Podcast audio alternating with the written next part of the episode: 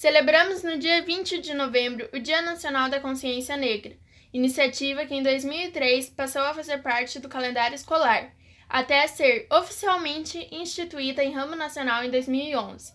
Atualmente, é feriado em cerca de mil cidades em todo o país e faz referência também à morte de Zumbi dos Palmares, o qual foi um dos líderes do maior quilombo que já existiu no Brasil, o Quilombo dos Palmares. Zumbi é enxergado por muitos, hoje, como um dos símbolos de resistência e luta dos africanos contra sua escravização no contexto do Brasil colonial. Foi morto no dia 20 de novembro de 1695, depois que seu esconderijo foi denunciado uma oportunidade para discutirmos garantia de direitos, combate ao racismo e igualdade racial. O racismo fere todo e qualquer exercício da cidadania e o acesso democrático ao desenvolvimento de pessoas e comunidades.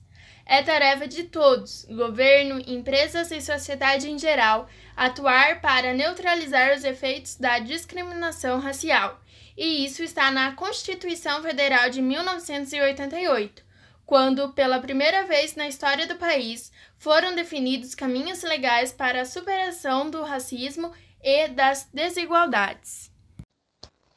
E é pensando no combate das desigualdades que surge o conceito das políticas de ações afirmativas, ou, de acordo com a publicação do IPEA, a construção de uma política de promoção da igualdade racial, uma análise dos últimos 20 anos.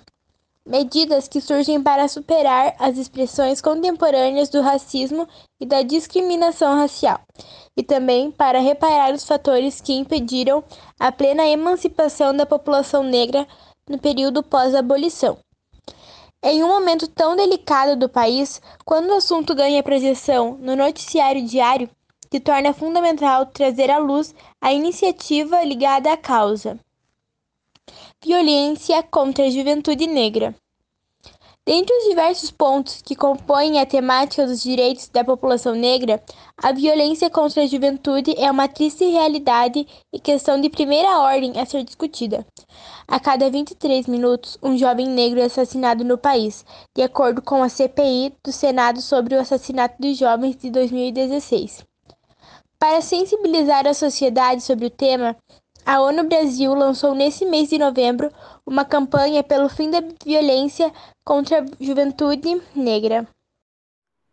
A iniciativa ligada à década internacional de afrodescendentes envolveu os 26 organismos da equipe da ONU no país.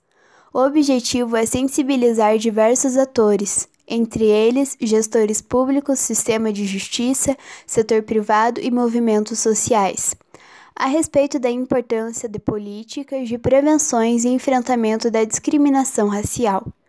O Brasil é um dos 193 países comprometidos com a Agenda 2030 para o desenvolvimento sustentável. Um dos principais compromissos dessa nova agenda é não deixar ninguém para trás em relação às metas de desenvolvimento sustentável incluindo jovens negros. Com a campanha Vidas Negras, a ONU convida brasileiras e brasileiros a se engajarem e promoverem ações que garantam o futuro de jovens negros, comenta o coordenador da ONU, Nick Fabiancic.